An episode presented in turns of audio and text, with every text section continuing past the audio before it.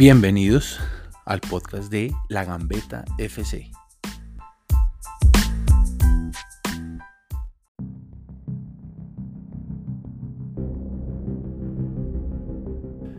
Bienvenidos al primer capítulo de La Gambeta FC.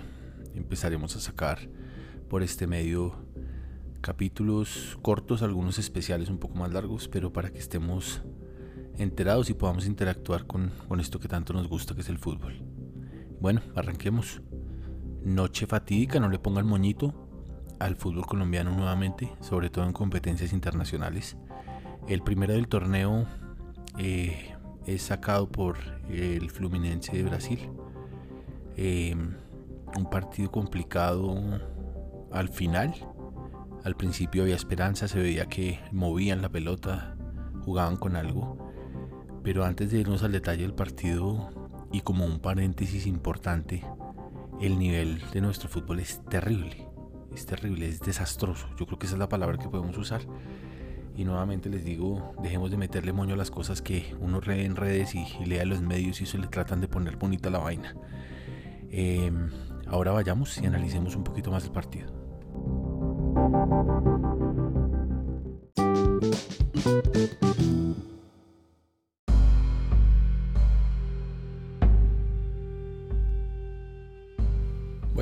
Arranquemos con el detalle que mencionábamos al inicio. Millonarios líder del torneo del fútbol profesional colombiano.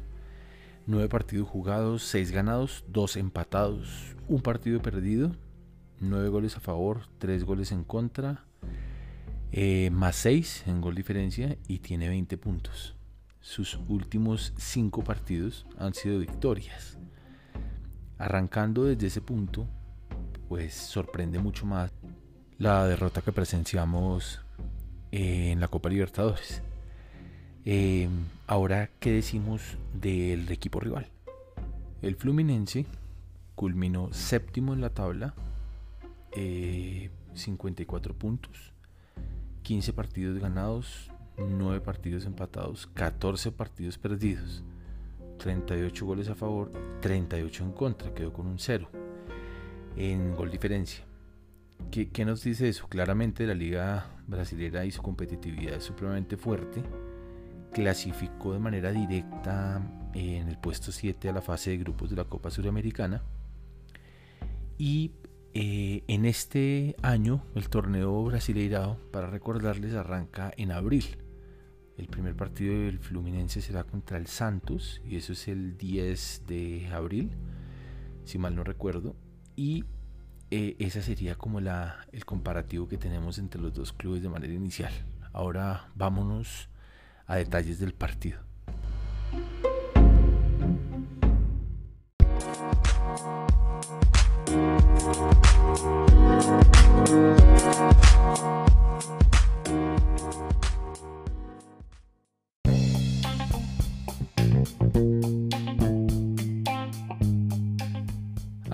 Partido en el estadio del Vasco da Gama, en la ciudad de Río de Janeiro, con un eh, Millonarios necesitado a raíz de un marcador adverso de local.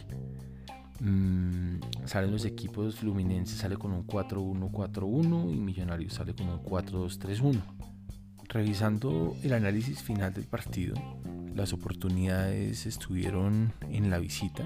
Millonarios tuvo 10 eh, disparos al arco, em, de los cuales con peligro fueron 6. Eh, por su parte Fluminense tuvo 9 disparos en total y 5 al arco. Y ahí entramos a la primera variable, la eficacia. Entonces como todo el mundo habla de la eficacia y todo el mundo lo menciona, pues no detallemos sobre eso, sino que solamente contemplemos la importancia de esa variable. ¿Por qué? Porque un fútbol que quiere ser competitivo no solamente debe tener jugadores que finten, que encaren, que hagan jugadas bonitas, que le metan romanticismo al fútbol, que eso es muy lindo, ni me faltaba, sino cómo potenciar esos jugadores y trabajarles ese tipo de variables. Eh, no es un secreto que para todos los equipos colombianos y en particular del que estamos hablando puntualmente por esta competición, le falta mucho punch, le falta gol. Eso es un trabajo que deben hacer los cuerpos técnicos. Eso es un trabajo que debe ir de la mano, tanto en físico como en definición. Y eso es un trabajo que está con un saldo en rojo en la competencia local y en la competencia internacional. Entonces, mm, ese es el primer punto que hay, que tener en cuenta. ¿Qué es lo segundo? Por ejemplo, en el tema de pases, cambios de frente y, y todo este tipo de, de, temas que van acompañando el juego en sí. Su millonario fue superior. Millonarios tocó la pelota mucho más, hizo mucho más cambios de frente, tuvo mayor precisión en los pases. Pero, ¿cuál es la diferencia entre hacer 4.500 pases en un partido y tener una eficacia del 88% en esos pases?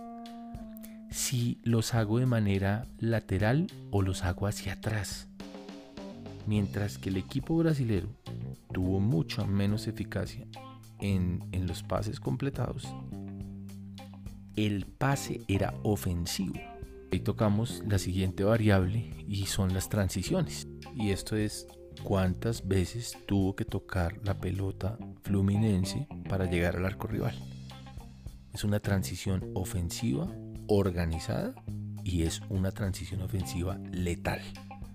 ¿Y letal por qué? Miren el segundo gol. El segundo gol es el ejemplo clarísimo de cómo de manera organizada salgo con mi lateral, busco el primer volante que esté despejado, busco quebrar hacia el medio y juego entre líneas. Mejor dicho, creo que eso es una clase de fútbol eh, normal y creo que es la básica que hacen. Ni siquiera hay nada de complejidad, ni, un cambio de frente de 75 metros, ni, ni la bajó con la nuca. No, no, no. Fue muy diciente, la verdad, ese, ese segundo gol. Y ahora pasemos a, a mirar un poco en detalle algunos nombres y algunas carencias que hubo en el equipo visitante, en Millonarios. ¿Y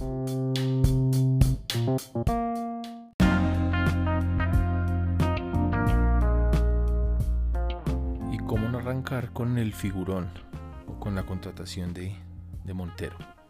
Un arquero serio, un arquero de selección, pero es un arquero que personalmente en la salida siendo tan alto veo que pocas veces lo agarra. Me imagino que ahorita la fanaticada pues caerá encima y todo lo que sea, pero, pero estoy dando mi opinión. Me parece que en las salidas y los cortes de los centros podría ser un poco más eh, arriesgado en términos de, de, buscar cogerla porque los despejes, curiosamente, con la fortaleza que tiene, no son muy largos. Los despejes quedan cortos. Si bien en este partido no hubo muchos, pero los que hubo fueron así. Y ha venido siendo una tendencia que he venido mirando de Montero que aclaro, es un arquero que me gusta mucho. Eh, pero por supuesto siempre habrán temas para trabajar los jugadores, entonces pues ese le trabajaría muchísimo a, Montero. Eh, la línea de cuatro que maneja un Millonarios, mm, calificando la prensa internacional, porque la de acá no vi las calificaciones, mm, Bertel fue el que salió mejor librado. Mm, Ginás y Vargas, que fueron los centrales, a mí Ginás me gusta mucho, me parece un central que tiene una proyección enorme. Pero en ocasiones me parece que queda ese esquema defensivo en deuda. Pareciese que la coordinación no es tan clara entre ellos cuatro. Y pues por momentos se pareciera una gráfica eh, de tendencia, ni siquiera se ve como una línea estable en donde suben dos o sube uno y tres refuerzan o hacen un, un tipo de relevo. La verdad, la verdad se me confundo mucho con esa línea defensiva en ocasiones y creo que ahí se vio muchísimo en el segundo gol. Un tipo como Roban que tiene una eh, unas capacidades gigantescas, un jugador que, que es muy interesante, pero que a mi forma de ver está en deuda desde hace rato.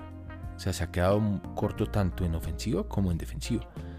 Em, el segundo gol le meten mucho culpa a él. Yo creo que el tema fue más, volvemos a lo del comentario anterior, es, volver a lo básico y es eh, si tengo un rival que sé que es rápido, porque pues lo conocen, el rival que entra, Arias, eh, y sé que es rápido, no sé si la manera en la que en la que separo Román hacer esa marca eh, era la correcta. Incluso hay un freno de Román. Y lo, y lo que más me preocupa es que los brasileños son de pases punzantes. Entonces, o le pegan de afuera o meten un pasesazo largo. Y ese, ese pase se veía venir. Entonces ahí, ahí veo con un comentario. No es que, no es que haya una bola de cristal o, o que sea un profeta, pero el tipo la toma, hace, hace el recorte hacia la mitad y uno sabe que va a venir ese pase para el extremo. Entonces ahí, ahí reitero que, se queda como en deuda en ese segundo gol, eh, sin lugar a dudas, Román.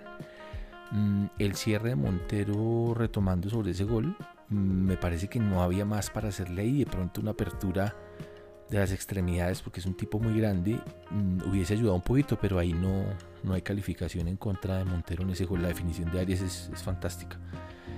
Eh, pasemos después a, la línea de volantes. Eh, están Vega y está Vázquez. Eh, Vázquez fue, fue relevado en el segundo tiempo. Mm, yo sí quisiera más una, oír opiniones de los, de los hinchas azules sobre, sobre esa línea de volantes.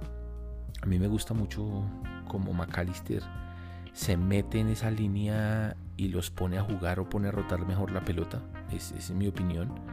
Me parece que McAllister a veces se pierde por la misma labor que tiene que hacer o por el mismo rol que lo ponen a hacer.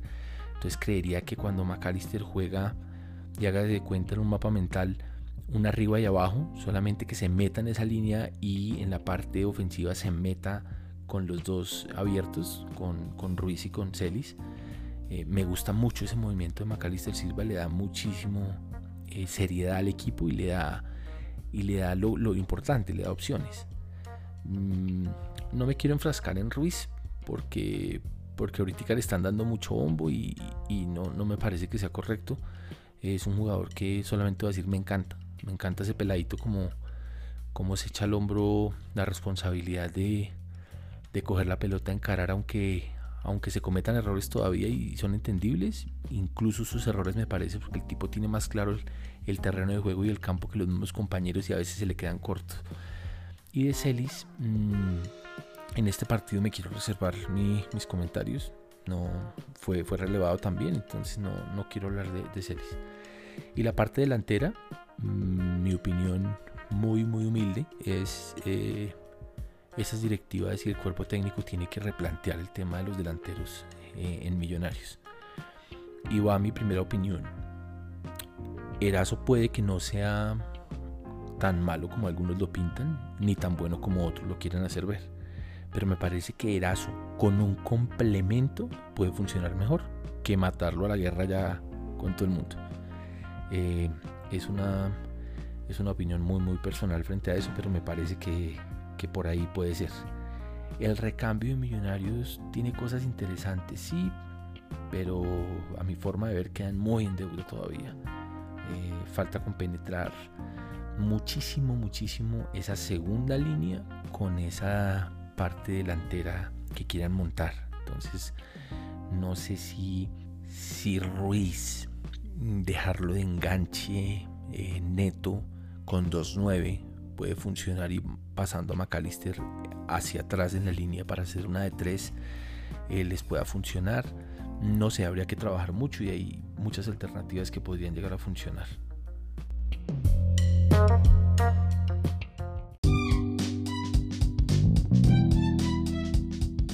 Y aprovechando este último minuto y medio que nos queda de este primer episodio, que va a tener una duración completa de 15 minutos, enfoquémonos en lo, en lo último. Lo último es dejemos de creer todo lo que dicen por ahí, dejemos de, estar como enfocados en lo que no se debe enfocar. La vaina es sencilla. Hay que exigirle a un equipo profesional. Los jugadores están en obligación de entregarlo todo. No estoy diciendo que en este partido no se hizo. Se vio, se vio entrega de parte del equipo Millonarios, pero, pero claramente en un campo la diferencia no puede ser tan abismal en temas tan básicos del fútbol, como una eficacia en el gol, como lo mencionamos al principio, o en un tema de eficiencia en pases. Entonces, pues nada, les agradezco mucho, espero que les guste esto, quiero oír los comentarios para ver si continuamos con los episodios y, y qué más hacemos al respecto. Les mando un abrazo grande y les repito, exijan, exijan que los equipos profesionales merecen dar un espectáculo diferente. Por eso es la mejor liga del mundo, la liga inglesa en este momento, y el primero se enfrenta al último y es un partidazo. Abrazo a todos. No se olviden, la Gambeta FC, siempre con ustedes. Esté muy conectado para los próximos capítulos. Abrazo.